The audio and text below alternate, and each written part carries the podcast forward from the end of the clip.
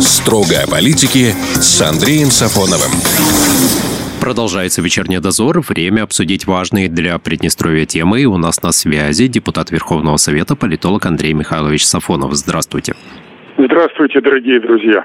Андрей Михайлович, как вы оцениваете ситуацию, которая к данному моменту складывается в Приднестровье? Если говорить о внешнем воздействии на нашу ситуацию, то, конечно, она вызывает определенную тревогу и бдительность необходима.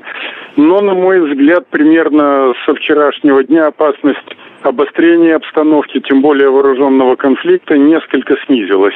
Дело в том, что были заявления и Госдепартамента США, и Евросоюза в лице Барреля, шефа европейской дипломатии, по поводу того, что они хотели бы видеть Молдову в ее международно признанных границах, то есть, по их мнению, uh-huh. Приднестровья, территории мира.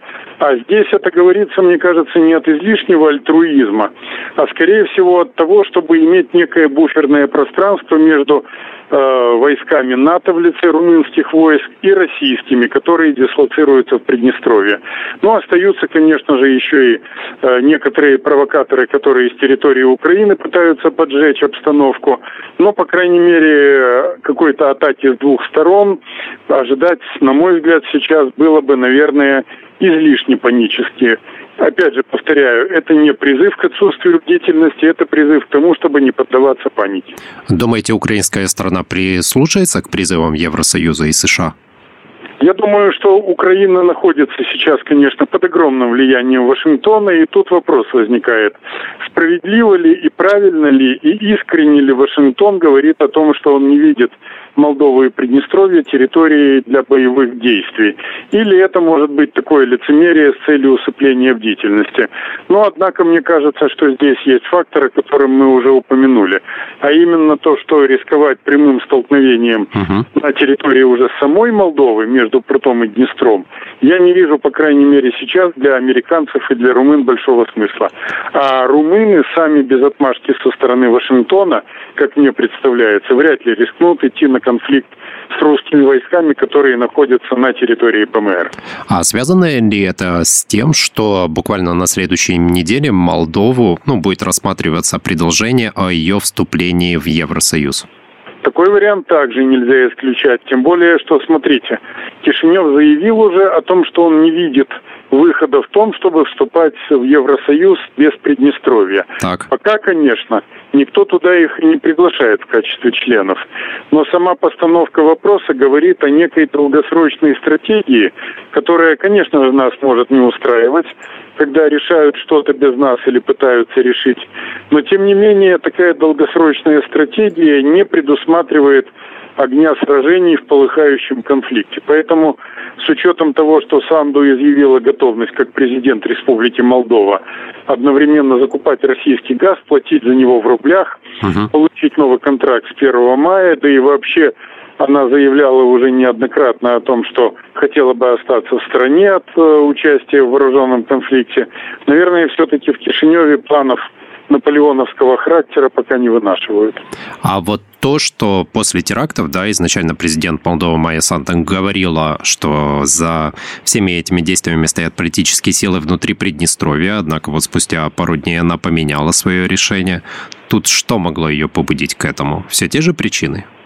Ну, даже не за пару дней, а буквально меньше, чем за сутки, потому угу. что до этого она говорила именно о том, что какие-то внутренние группировки внутри Приднестровья.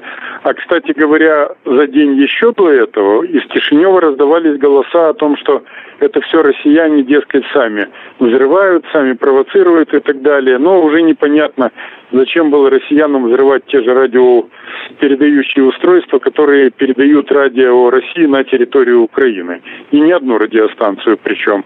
Но это уже, как говорится, не стыковки авторов провокации. Поэтому мне кажется, что Кишиневе учитывают и мнение Москвы. Наверняка там прислушались к заявлениям, которые звучат и по линии МИДа, и по некоторым другим линиям, о том, что участие и Румынии, и Молдовы в, конфликте было бы очень нежелательно. Как можете прокомментировать встречу нашего президента и делегации из Молдовы в селе Варница? Я считаю, что это показатель общей тревоги по ситуации.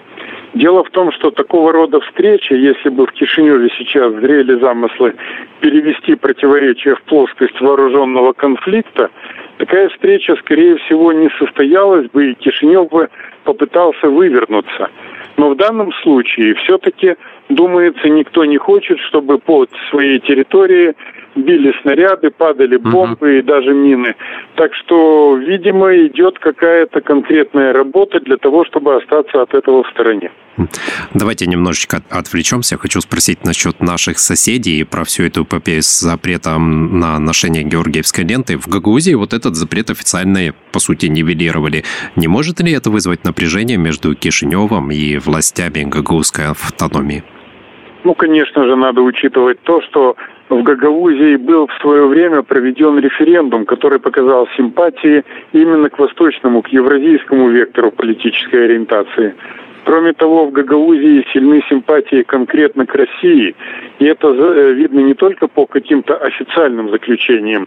Это еще и очень четко просматривается в социальных сетях.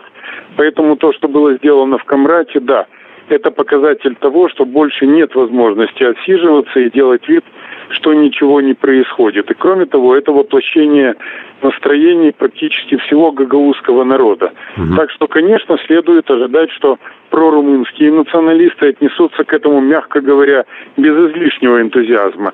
Наверное, можно прогнозировать также некие меры давления на Камрад. Но, с другой стороны, обстановка так на юго-западе бывшего Советского Союза обострилась, да и не только на юго-западе, а в целом, если иметь в виду Украину, что теперь уже какая-то вялотекущая дипломатия становится или невозможной, или не дающей никаких результатов. А как вы относитесь к тому, что в молдавских СМИ промелькнуло заявление, будто власти Кишинева не будут штрафовать людей на 9 мая за ношение георгиевской ленты? Мол, вот именно в этом году, в этот день запрет действовать не будет. Ну, пока, исходя из законодательных аспектов, конкретно из буквы закона ничего такого не просматривается, потому что уже указ этот, точнее закон опубликован, он подписан президентом Майи Санду, и, конечно же, его должны исполнять. Для того, чтобы 9 мая это не действовало, необходимо ввести некие изменения в действующий, теперь уже действующий закон. Угу. По моим данным, а я стараюсь очень внимательно отслеживать ситуацию, прежде всего по официальным источникам, ничего подобного сделано не было. Следовательно, правоохранительные органы закон нарушить не могут.